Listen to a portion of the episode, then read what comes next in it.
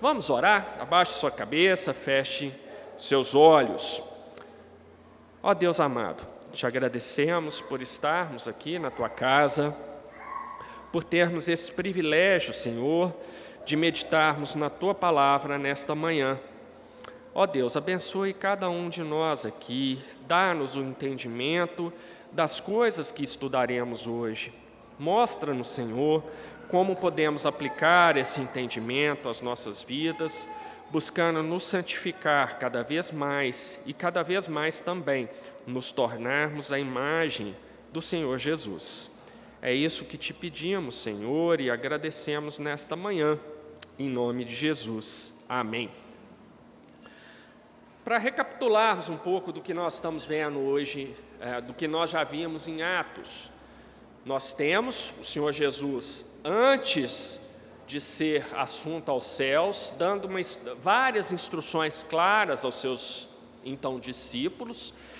E uma dessas instruções é que eles deveriam pregar o evangelho a toda criatura, ir por todo o mundo e pregar o evangelho a toda criatura, já demonstrando mais uma vez que o plano de Deus para a igreja é que essa igreja seria composta por todos os povos, todas as nações, não seria mais uma igreja identificada profundamente com o Israel nação, aquele Israel do Antigo Testamento.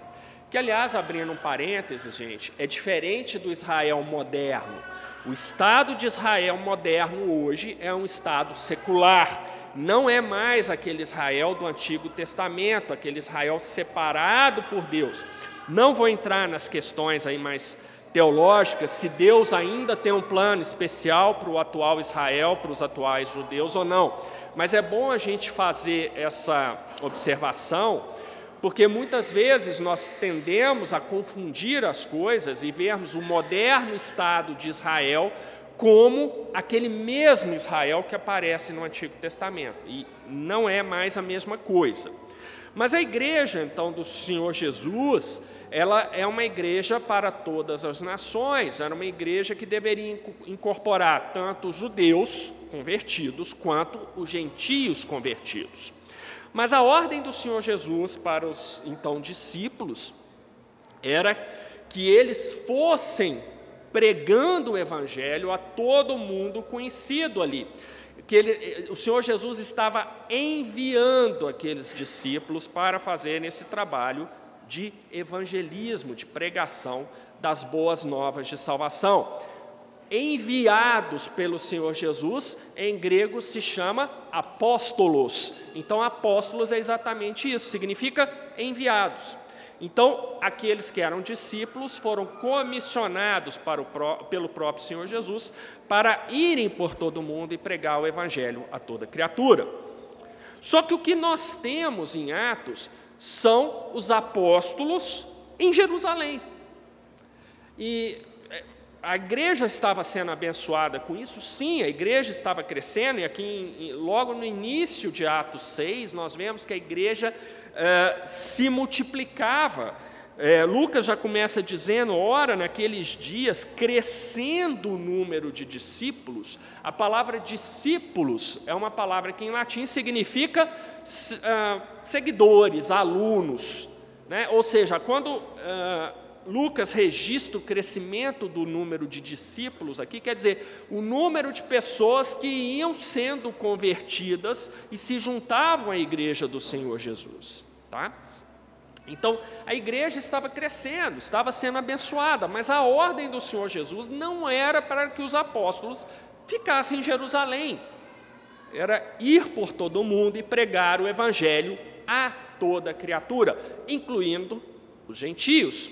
Mas nós vamos chegar lá, Deus vai trabalhando na história, conduzindo a sua igreja para o ponto que Ele quer que a igreja seja conduzida. Mas então nós temos aquele grupo restrito que nós estudamos na primeira lição de Atos, que era basicamente os discípulos, suas famílias ali reunidas em Jerusalém, ainda traumatizados pelos eventos ocorridos poucos dias antes envolvendo o Senhor Jesus, mas que depois o Senhor Jesus foi assunto aos céus, então é, eles ficaram com aquela coisa assim: puxa, e agora? nós não temos mais o Senhor Jesus aqui fisicamente conosco, mas nós vimos que o Senhor Jesus cumpre a sua promessa de enviar o Consolador que os capacitaria para o ministério da pregação da palavra e do, do, do, do evangelismo. Então a gente tem a descida do Espírito Santo lá em Atos 2.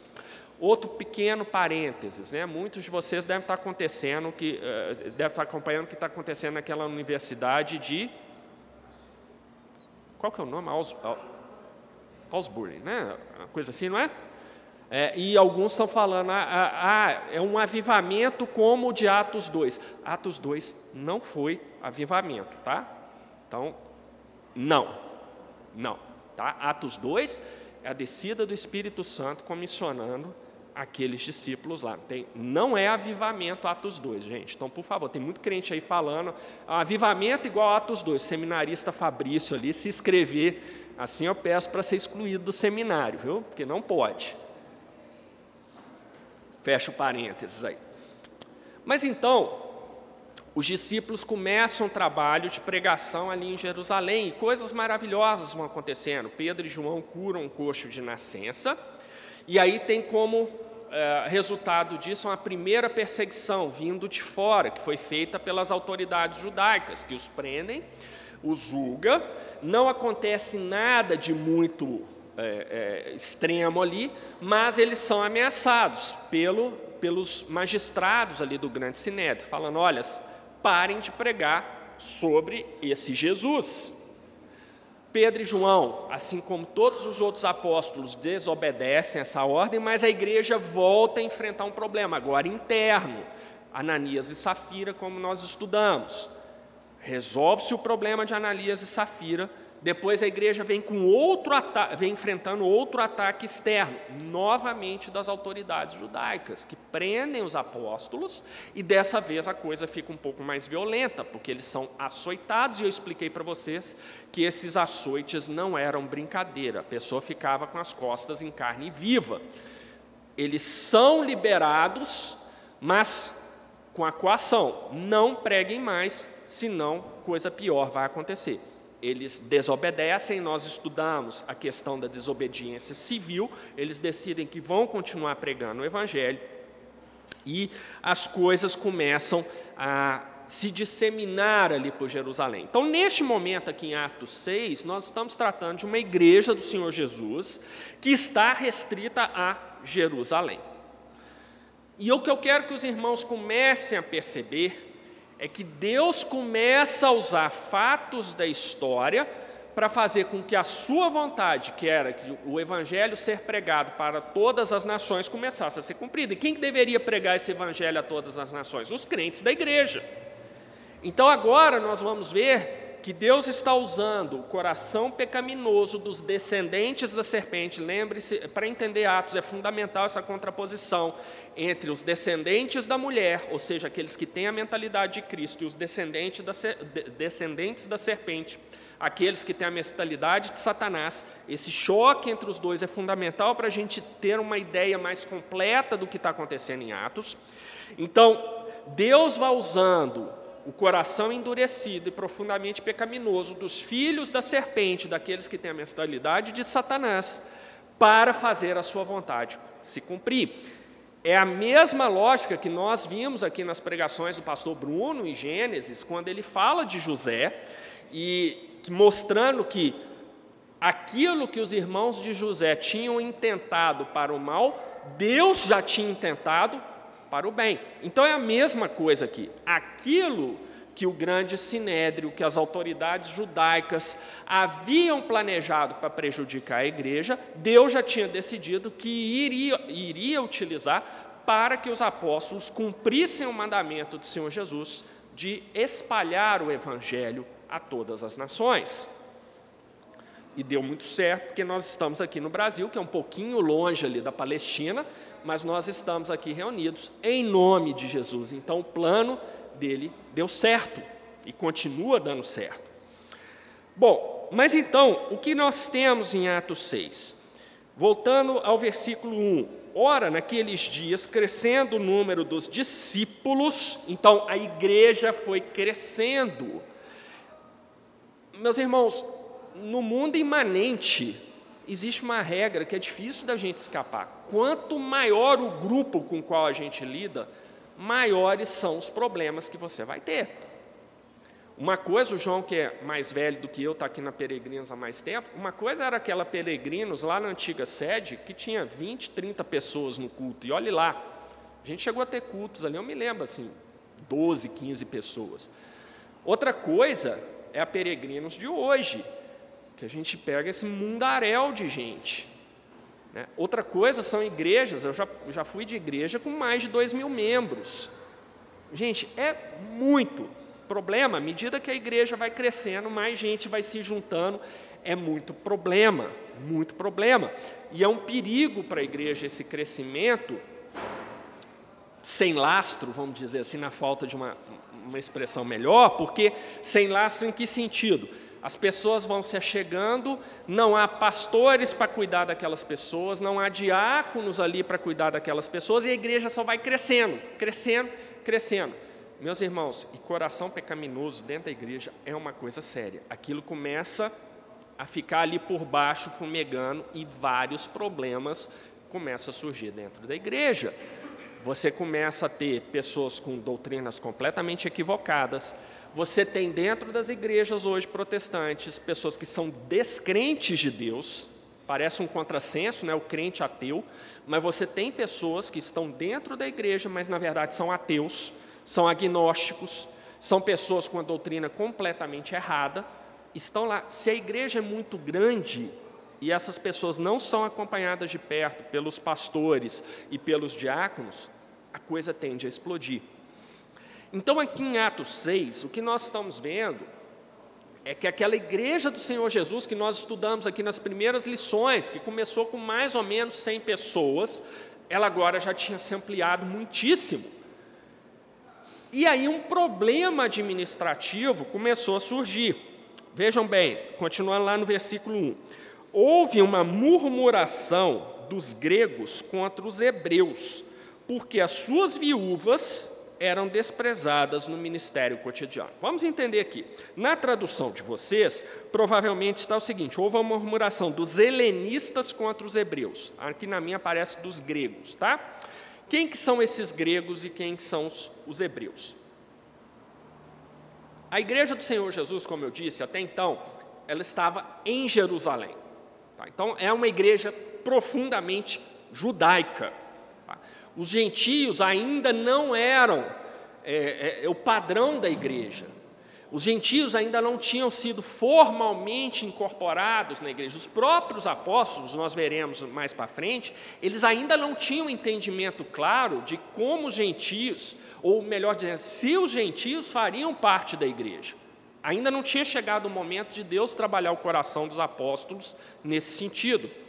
Então, aqui em Atos 6, é uma igreja fundamentalmente judaica. Ou seja, qual que é a diferença dessa igreja aqui de Atos 6 para a igreja do Antigo Testamento? É só que essa igreja que aparece aqui em Atos 6 era uma dissidência do judaísmo lá do Antigo Testamento.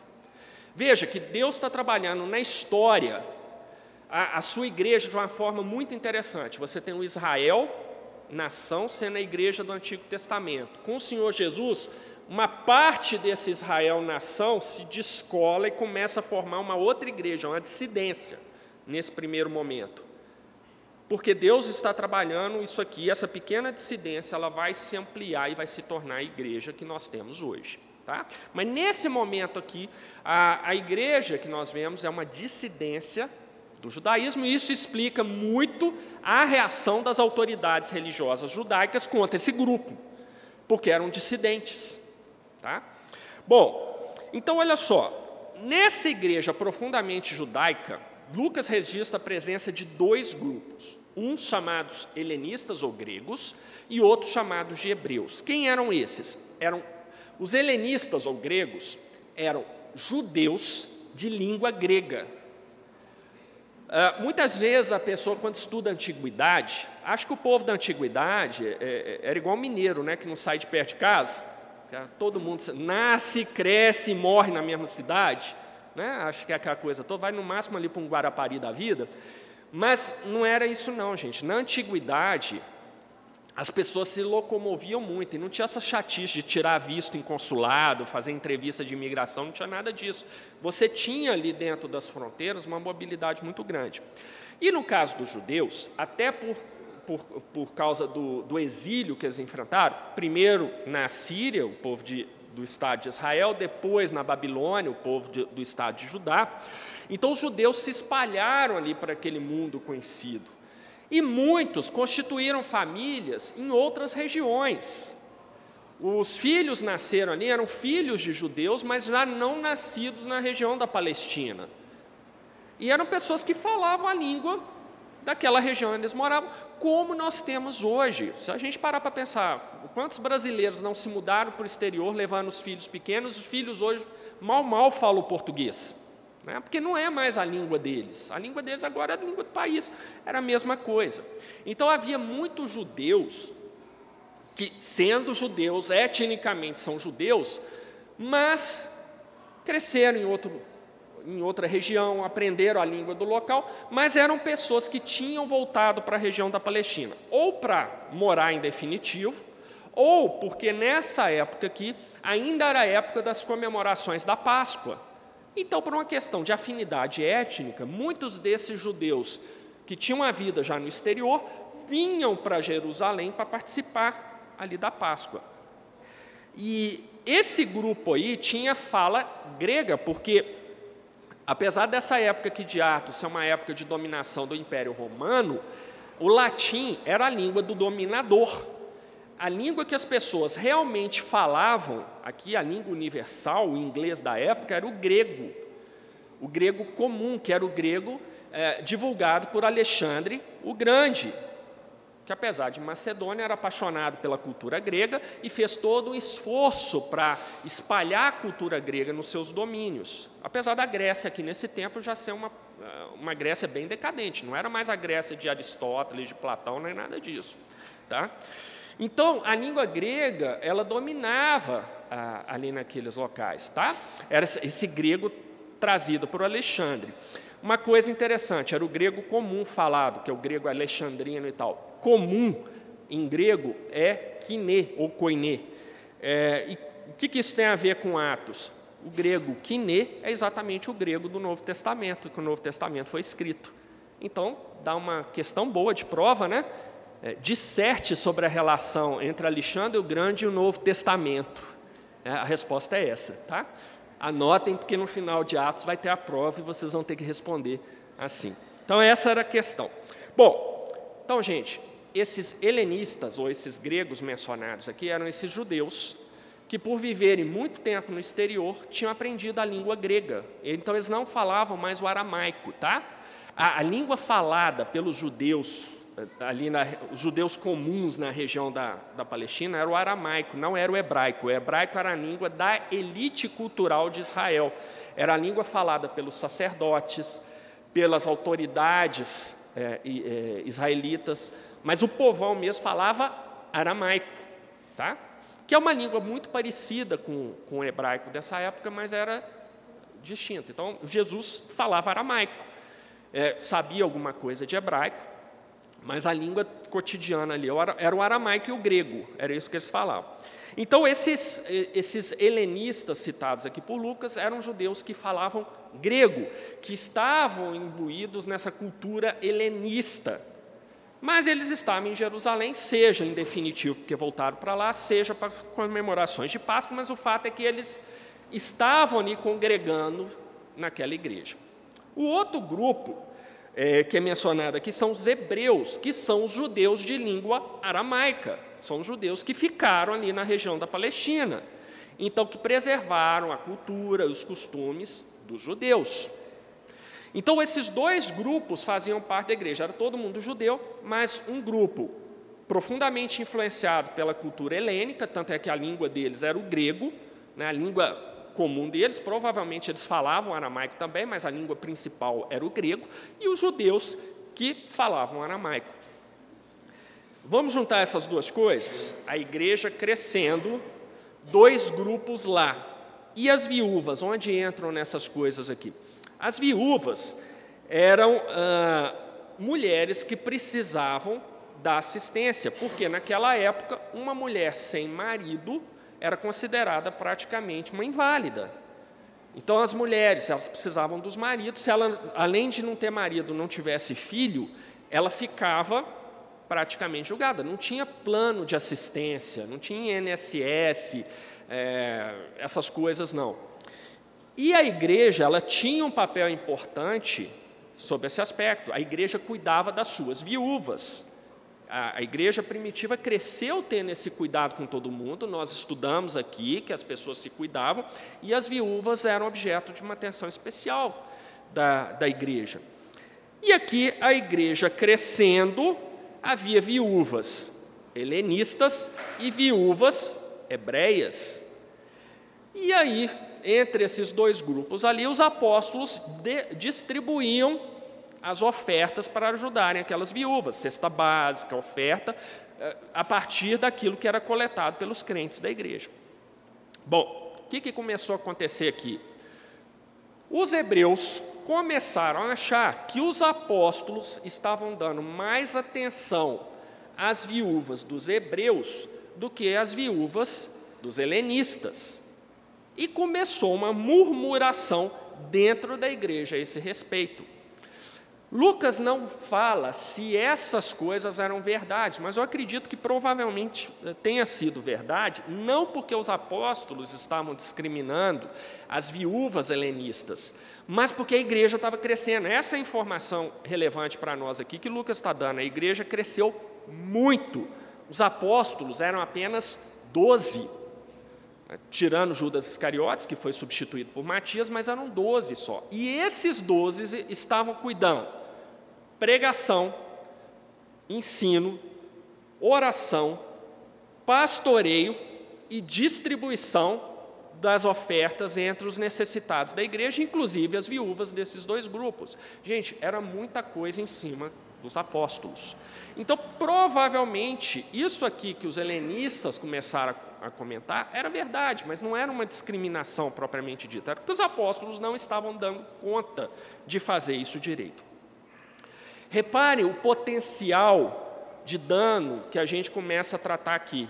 Dois grupos dentro da igreja e já começa um murmurando a respeito do outro. Então você começa a ter uma divisão dentro da igreja. Esse era um problema que precisava ser tratado pelos apóstolos. A pior coisa que uma liderança pode fazer é ver que o problema está ali e deixar quieto e esperar que as coisas se resolvam sozinhas. Mas o que Lucas nos mostra, eh, nos mostra é que os apóstolos estavam sensíveis a esse problema. Os apóstolos, capacitados pelo Espírito Santo, guiados pela ação do Espírito Santo, vão tomar atitude com relação àquele problema. Olha o versículo 2.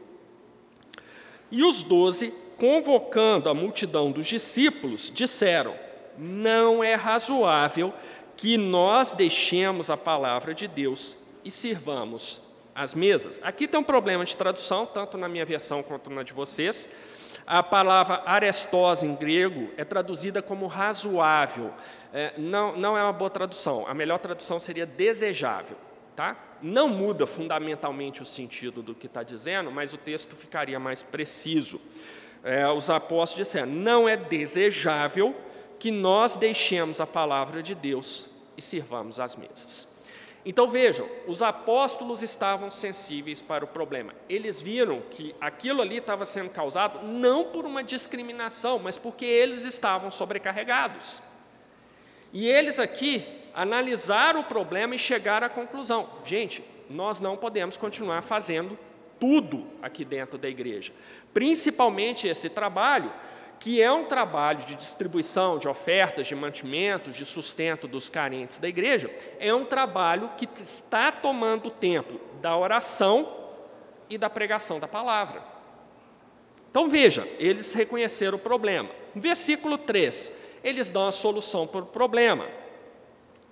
Escolhei, pois, irmãos, dentre vós, sete homens de boa reputação, cheios do Espírito Santo e de sabedoria, aos quais constituamos sobre esta necessidade. Então vejam, os apóstolos tomam a decisão sábia, guiados pelo Espírito Santo de Deus, problema é esse, a murmuração está vindo da nossa sobrecarga. Vamos constituir, então, oficiais da igreja para cuidarem dessa parte de assistência aos necessitados, dividindo conosco essa tarefa, que é uma tarefa importante dentro da igreja. Nesse ponto aqui, meus irmãos, os apóstolos, na verdade, guiados pelo Espírito Santo, sempre, eles voltaram a uma coisa que já era, que Deus já tinha mostrado ao longo do tempo. Voltem lá em Israel no deserto, no Antigo Testamento. Você se lembra que Moisés julgava o povo de Deus sozinho? E que Moisés começou a ficar sobrecarregado? E que já não conseguia mais atender o povo?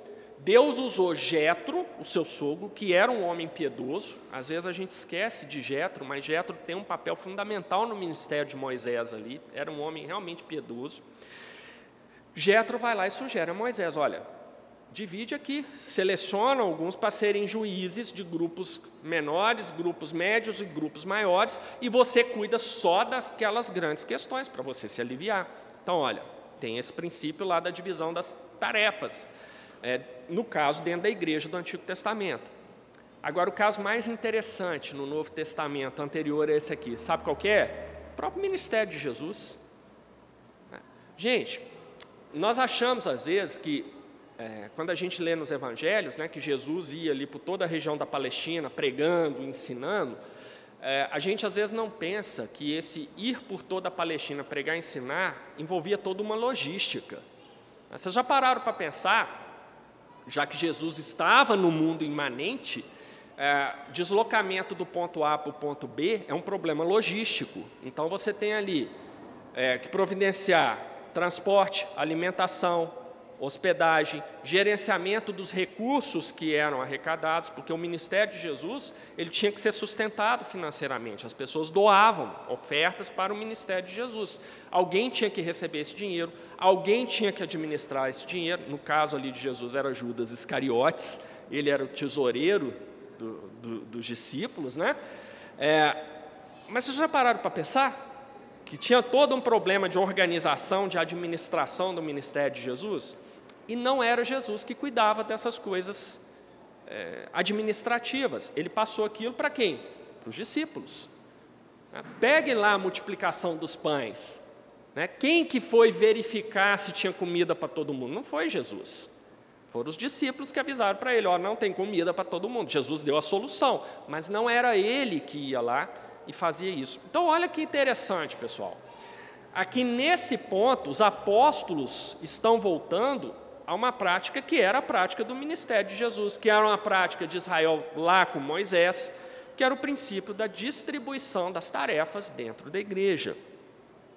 E aí, ele, os apóstolos vão e pedem que a igreja escolha sete homens, mas não podem ser homens quaisquer.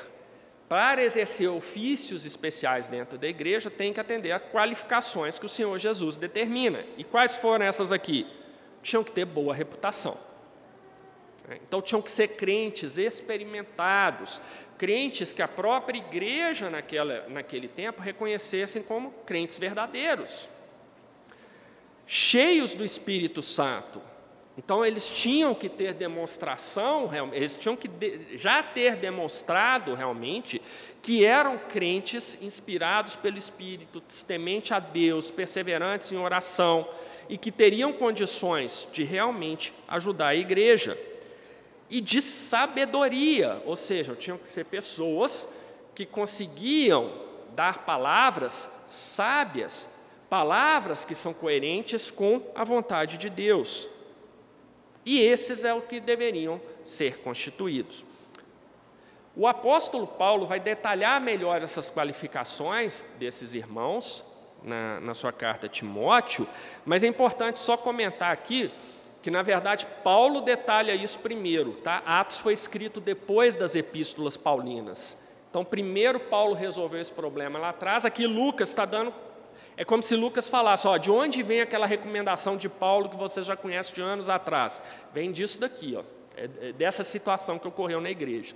É interessante a gente ter essa ideia cronológica, para não achar que primeiro vem o Atos com Lucas registrando isso, depois, mais tarde, é que Paulo foi especificar. Na verdade, foi o contrário. Já estava especificado lá em Paulo. Tá? E aí?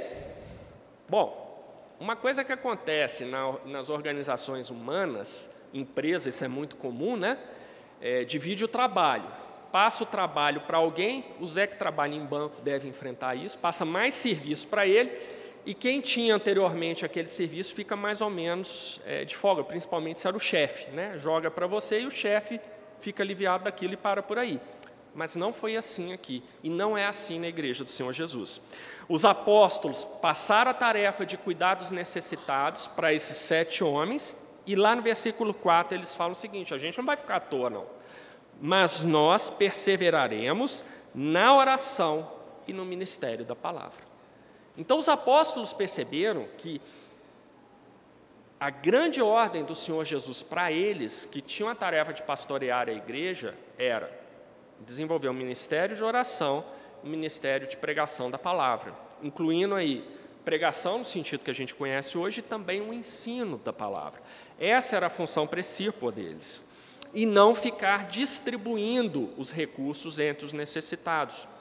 Então veja bem, criou-se aqui um segundo ofício dentro da igreja, que não é uma criação inédita, conforme eu disse antes para vocês, mas são dois ofícios fundamentais para sustentar um crescimento da igreja, mas um crescimento com lastro. É isso que eu quis dizer por lastro. A igreja podia crescer e agora você teria oficiais cuidando dos necessitados e os apóstolos cuidando do pastoreio, da pregação da palavra e da oração. E vejam bem, essa decisão dos apóstolos foi tão guiada pelo Espírito Santo que no versículo 5, Lucas registra: E este parecer, ou seja, essa decisão, contentou a toda a multidão. Então a igreja se sentiu feliz com a decisão. A igreja falou: puxa vida, isso veio de Deus, isso vai ser bênção. A igreja se alegrou com a decisão tomada pelos apóstolos. Esse aqui, é um, embora a gente deva sempre ser cuidadoso de não extrair teologia, às vezes, de registro de fatos, e Atos sendo um livro histórico, ele é muito propício a isso, algumas coisas que Lucas fala aqui que ele está registrando, não é para extrair teologia daquilo ali. Mas esse caso aqui é muito importante para a gente, porque mostram que os apóstolos, como os líderes da igreja, tomaram uma decisão e a igreja ficou feliz com aquela decisão. Isso é uma coisa muito importante para todos nós. Né? Um dos, se uma igreja persevera em oração, se uma igreja é fiel à palavra de Deus, um dos sinais que as decisões tomadas são decisões de acordo com a vontade de Deus é exatamente essa alegria da igreja como um todo, a paz na igreja como um todo. A igreja se vê diante de um problema, a decisão é tomada e todo mundo se alegra, porque percebe que aquilo ali veio de Deus, aquela decisão veio de Deus. Então é um sinal muito importante, é um sinal importante para todos nós, o conselho, qualquer decisão que nós tomarmos, se ela provocar uh, constrangimento, descontentamento na igreja, é uma coisa que nós precisamos avaliar se aquela decisão foi uma decisão correta, porque um dos símbolos, um dos sinais, melhor dizendo, de decisões que, que vêm de fato de Deus a respeito da igreja é essa alegria de todos. Então, isso aqui é muito importante para nós. E aí, a igreja elegeu Estevão, homem cheio de fé e do Espírito Santo. É importante essa qualificação de Estevão, porque ela vai voltar lá no versículo 8. Então, atentem para isso. E Filipe, e Prócoro, Nicalor, Timão, Parmenas e Nicolau, prosélito de Antioquia. Repare que apenas Estevão tem uma qualificação especial aqui. Né? Lucas destaca: era um homem cheio de fé e do Espírito Santo. Não que os outros também não fossem, porque isso aqui era pré-requisito para ser escolhido para esse ofício, que é o ofício de diácono. Mas aqui Lucas, ele já está antecipando, já está nos preparando para os eventos que ele passa a narrar logo em seguida. E os apresentaram ante os apóstolos, e estes, orando, lhes impuseram as mãos. E crescia a palavra de Deus, e em Jerusalém se multiplicava muito o número dos discípulos, e grande parte dos sacerdotes obedecia à fé. a igreja foi pacificada com aquela decisão e foi fortalecida. Agora nós temos dois ofícios: os pastores, que a gente chama de presbíteros, e os diáconos. E os dois trabalhando juntos para o crescimento da igreja, para a saúde espiritual da igreja, e a igreja foi grandemente abençoada pela criação desse ministério, como Lucas registra aqui no versículo 7. E foi tão importante isso que grande parte dos sacerdotes obedecia à fé. É, a gente às vezes acha que os únicos sacerdotes em Israel eram sumos sacerdotes, mas sumo significa o sacerdote supremo era o chefe dos sacerdotes, mas havia vários outros sacerdotes ali. E aqui Lucas registra essa coisa muito importante, gente. Isso aqui é, não é uma informação à toa na Bíblia, não. Isso aqui vai explicar muito por que, que os líderes religiosos depois vão cada vez aumentar mais a perseguição à igreja e vão ser cada vez mais cruéis, inclusive com Estevão. Porque muitos sacerdotes ali já estavam sendo convertidos a fé cristã. Já tinham se tornado crentes em Cristo. Consegue pensar isso em termos do judaísmo ali? O judaísmo ele tem que ser mantido com sumos sacerdotes, sim, mas ele precisava dos sacerdotes locais. E esses sacerdotes locais agora, grande parte deles já eram crentes. Se eles eram crentes, eles, iam, eles estavam começando a perceber que todos aqueles rituais do judaísmo praticados até então já não faziam mais sentido. Eles já tinham sido cumpridos em Cristo. Essa informação vai ser importante, porque a gente vai ver agora a seguir. Estão percebendo? Olha o problema. Vocês acham que as autoridades religiosas de Israel iam ver isso e deixar por isso mesmo? Vocês acham que as autoridades religiosas de Israel não estavam percebendo o perigo da pregação do Evangelho dentro do judaísmo? Eles estavam perdendo sacerdotes. Gente, o problema aqui está muito grande, mas comece a perceber que Deus quis assim e Deus vai usar isso para cumprir o ide por todo mundo e pregar o Evangelho a todas as nações, que é a ordem do Senhor Jesus. Então, aqui, aquele grande problema da igreja, daquela murmuração, foi plenamente resolvido. E agora Lucas volta a atenção da sua narrativa para um dos diáconos escolhidos, exatamente aquele que recebeu uma qualificação especial lá, que foi Estevão. Versículo 8: E Estevão, cheio de fé e de poder, fazia prodígios e grandes sinais entre o povo. Aqui é mais um caso, é um dos poucos casos em que um crente que não era apóstolo faz prodígios e sinais, registrado na Bíblia. Tá? Os outros casos vão ser Filipe, e acredita-se que Barnabé também era capaz de fazer prodígios e sinais. Tá? Porque essa ideia de prodígios e sinais estava restrita mesmo aos apóstolos, mas há essas exceções, e a exceção aqui confirma a regra. Ou seja, a regra, mesmo nos tempos apostólicos, era o quê? Apenas apóstolos eram capazes de fazer prodígios e sinais, salvo alguns casos né, bem específicos mesmo, que Deus determinou que aquelas pessoas seriam capazes também. Estevão era um do, dos que conseguiam fazer isso, era um diácono, e faziam prodígios e sinais. Então, nenhum diácono aqui da igreja pode esperar fazer milagre, não, tá? Então, fazer milagre assim, fazer a bateria funcionar certinho o culto todo, botar o ar-condicionado na temperatura que o presbítero gosta, isso aí são os milagres que os diáconos fazem hoje, mas não espera mais do que isso, não. Já os presbíteros, né? Será que a gente pode tirar uma teologia aí? O presbítero pode fazer prodígios e sinais, hein? Faz, né? Faz. Então tá certo. Depois você vai conversar lá no conselho, eu quero ver a justificativa bíblica, tá? Ah. É, o pastor não tá, então liberou, né? Tá bom. É exatamente isso que a gente está estudando, né? liberou geral, né? Bom, versículo 9. Começa outro problema dentro da igreja. Agora, novamente, um problema externo. E levantaram-se alguns que eram da sinagoga chamada dos libertinos, na tradução de vocês deve estar dos libertos, e dos sirineus, e dos alexandrinos, e dos que eram da Cilícia e da Ásia, e disputavam com Estevão. Essa sinagoga dos libertos ou dos libertinos, acredita-se que era uma sinagoga formada por judeus que tinham sido escravos em Roma e agora, eh, depois de libertados, voltaram para a Palestina e formaram uma sinagoga para eles. Essa é uma, uma explicação interessante, porque isso ajudaria a entender muito desses helenistas que estavam aqui, podiam ser em parte esses judeus que tinham sido escravos em outros lugares e que agora tinham voltado para, a Palestina. E se isso for verdade, então provavelmente por causa dessa ligação dos helenistas que eram membros da igreja, colocaram Estevão em contato com os que eram dessa sinagoga. Essa é uma das teorias que tem para se explicar isso aqui. Mas essa parte não é tão importante para nós.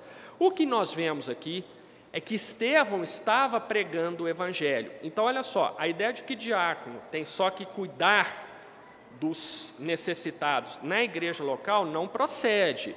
Esse é o ministério principal dos diáconos, mas o diácono também tem a função de pregar o evangelho, de ensinar a palavra de Deus, e era isso que Estevão estava fazendo aqui. E nós vimos que essas pessoas que não eram ainda da igreja do Senhor Jesus disputavam com Estevão, ou seja, discutiam com ele a respeito da palavra. E não podiam resistir à sabedoria e ao espírito com que falava. Espírito aqui está com letra maiúscula. Então Lucas está enfatizando que aquilo que Estevão ensinava vinha diretamente do Espírito Santo. Era o Espírito Santo colocando, é, inspirando, melhor dizendo, as palavras de Estevão. Por isso, essas pessoas não podiam resistir ao que Estevão pregava, ou seja, eles não conseguiam refutar Estevão. Percebe? Bom, poderia, se fosse os tempos modernos, acho que esse pessoal viraria para o Estevão e falava: não, mas você tem que respeitar a minha posição, eu respeito a sua e cada um vai para o seu lado. Mas eles não pararam aí. Olha o que, que o versículo 11 fala para nós. Então subornaram os homens para que dissessem: Ouvimos-lhes é, proferir palavras blasfemas contra Moisés e contra Deus. Veja que novamente, novamente nós temos aqui a ação do pecado no coração humano. Fa começaram a fazer com Estevão o mesmo que tinham feito com Jesus. Pagam pessoas para darem um testemunho fraudulento a respeito. E, o, e onde eles pegam? Onde esse testemunho fraudulento está assentado? Na acusação de que Estevão blasfemava contra Moisés e contra Deus, ou seja, que Estevão estava pregando contra a lei. Gente, as autoridades judaicas já vêm na posição de sacerdotes se convertendo, sendo convertidos, melhor dizendo, ao cristianismo. As autoridades religiosas judaicas vendo a igreja se espalhando, e para eles aquela igreja era uma dissidência do judaísmo. O que, que isso, é, o que, que se passava na cabeça das autoridades judaicas? Nós vamos perder poder, nós estamos perdendo sacerdote, nós estamos perdendo afiliados, membros uh, da nossa religião, e agora vem esse Estevão aí, pregando, muitas pessoas sendo convertidas pela pregação de Estevão. Então, as autoridades judaicas, gente, elas já estavam de olho na igreja. Não pense que o pessoal estava alheio isso aqui, não. O pessoal acompanhava. As autoridades já sabiam do problema que era representado por essa igreja nova que estava surgindo ali, com ensinamentos diferentes daqueles do judaísmo oficial. Não é à toa que esses homens que se opuseram a Estevão acusaram Estevão exatamente de violarem a lei de Moisés.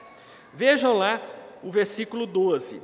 E excitaram o povo, os anciãos e os escribas, e, investindo contra ele, o arrebataram e o levaram ao conselho. Mesma coisa que fizeram contra Jesus.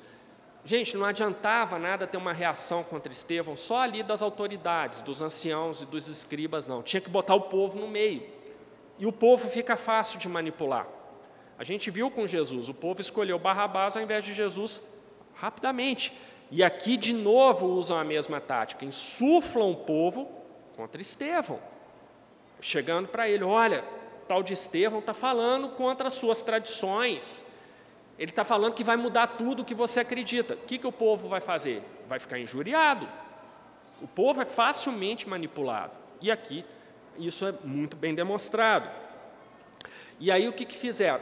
Foram para cima de Estevão, a palavra aqui, e o arrebataram, lá no original dá a ideia assim, o tomaram com violência.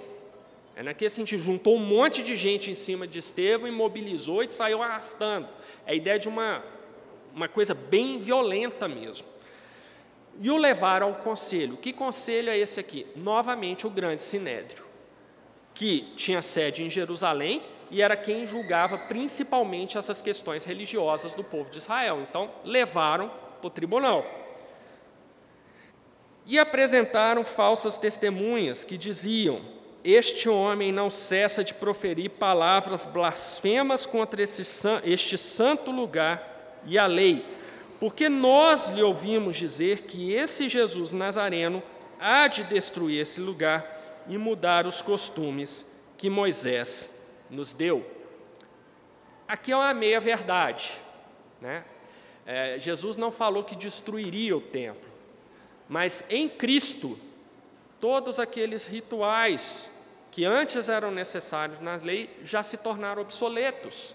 Então, realmente, Cristo veio para mudar os costumes dados por Moisés, porque eles não faziam mais sentido. Todas aquelas cerimônias, sacrifícios de animais, acabou. Cristo cumpriu perfeitamente aquilo tudo, aquilo estava obsoleto. E era isso que a igreja, aquela igreja nascente, estava mostrando. Olha, em Cristo acabaram os sacrifícios de animais. Cristo é o nosso sumo sacerdote, não precisamos mais de um sumo sacerdote em Israel, porque nós já temos o sumo sacerdote perfeito. Gente, imagina isso na cabeça de um judeu tradicionalzão, Sabe? Como que ele via essas coisas? Ele ficava injuriado, ele ficava revoltado. Então, aquilo foi criando aquele clima de hostilidade crescente contra Estevão. Eles estavam usando uma verdade, realmente Cristo veio para mudar, é, não mudar a lei, mas sim para mostrar que vários aspectos, os aspectos cerimoniais da lei, no caso, já não faziam mais sentido, eram obsoletos, continuava a lei moral. E para o Estado de Israel continuavam os princípios jurídicos, mas a parte cerimonial da lei não precisava mais. Então era uma, era uma mudança nesse sentido, e eles não aceitavam. Então todos os que estavam assentados no conselho, fixando os olhos nele, viram seu rosto como um rosto de anjo. Então aqui a gente tem Lucas preparando para o que vai vir a seguir, que a gente vai ver no domingo que vem. Nós não sabemos exatamente o que era esse rosto de anjo, se era algo como o, rosto de Estevão começou a brilhar, se era um contraste entre a agressividade das autoridades ali no conselho, daquelas testemunhas, e a serenidade de Estevão, sabendo que ele estava falando a verdade. Nós não sabemos o que Lucas quis dizer exatamente, mas o fato é o diácono Estevão estava sendo acusado falsamente no grande sinédrio, as pessoas estavam furiosas com ele e ele estava ali sentado serenamente. Então, isso daí é muito importante para nós e nós vamos ver no domingo que vem. Eu já falo com os irmãos, leiam o capítulo 7, que a gente vai ver o capítulo 7 todo, inclusive nós veremos a pregação de Estevão inteira, tá? Que é a maior pregação registrada no Novo Testamento. E que, assim como as genealogias né, na Bíblia, todo mundo pula, né? A de Estevão, que, ah, não, está grande demais, deixa eu ir já para os finalmente. Gente, a pregação de Estevão é importante, tá? Ela é importante, ela é um ponto de virada para a igreja ali em Jerusalém. Domingo que vem nós estudaremos a pregação todinha, do versículo 1 ao versículo 53. Tá? Então estudem em casa, se dão estude, porque eu vou fazer perguntas a você específicas sobre a pregação. Bom, gente, então nós vamos terminar por aqui. Hoje eu consegui terminar um pouquinho mais cedo. Perguntas?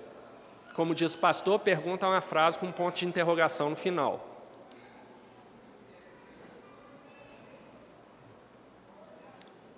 José de Arimateia, pode perguntar.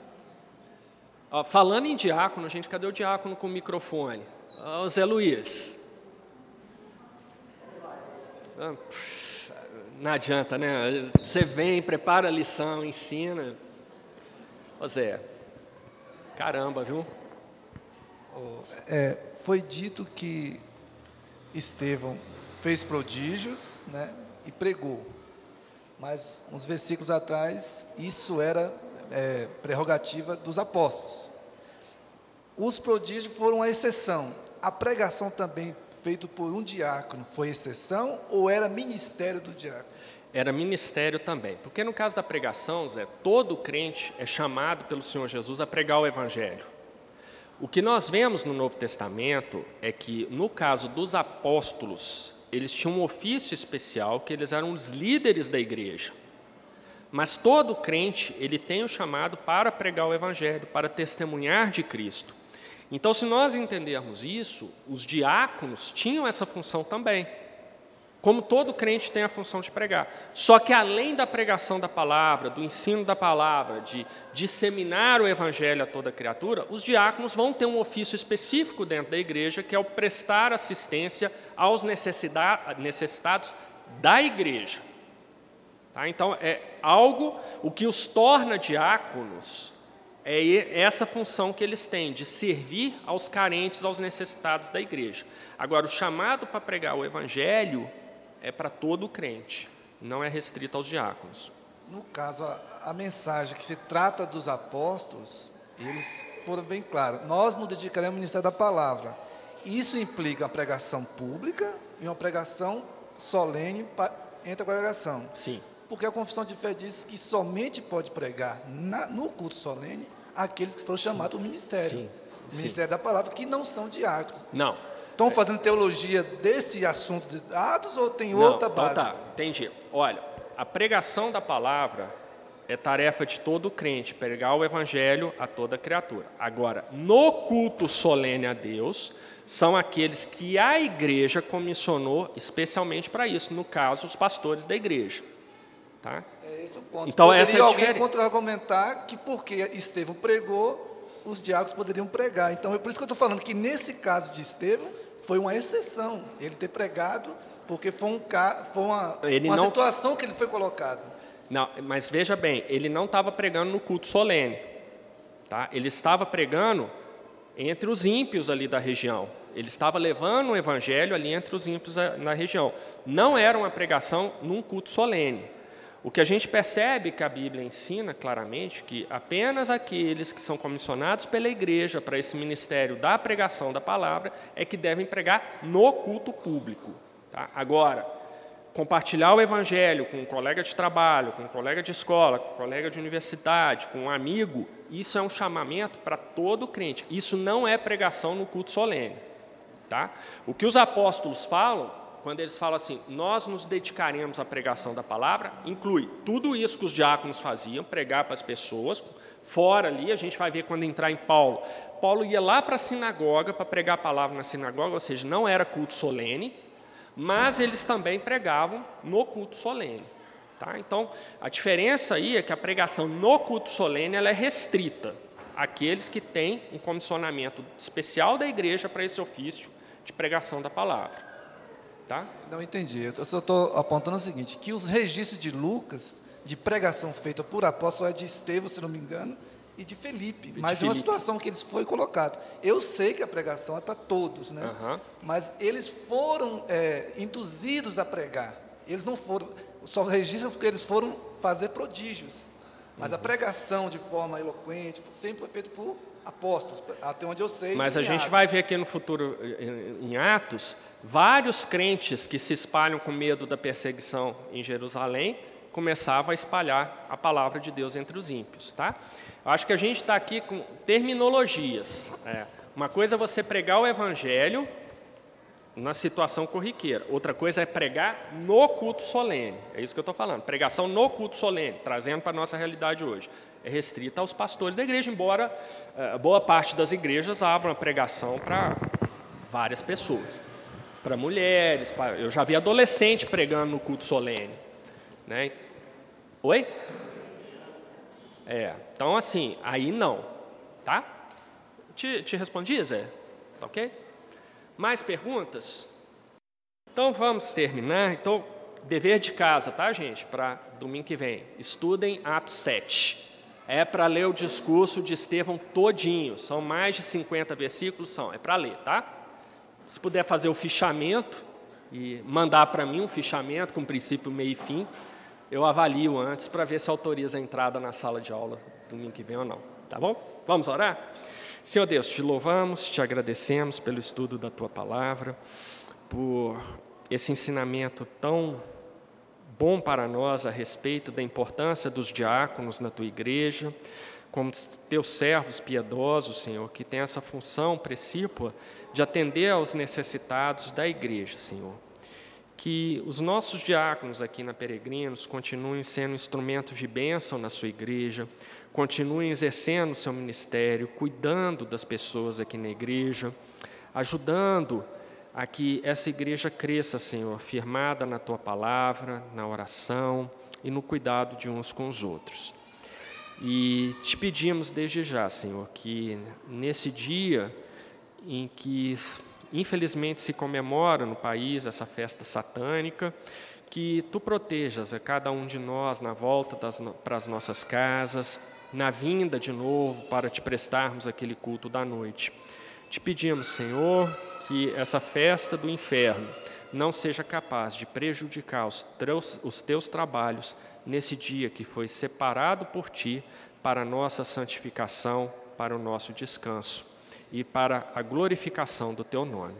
É isso que pedimos e agradecemos em nome de Jesus. Amém.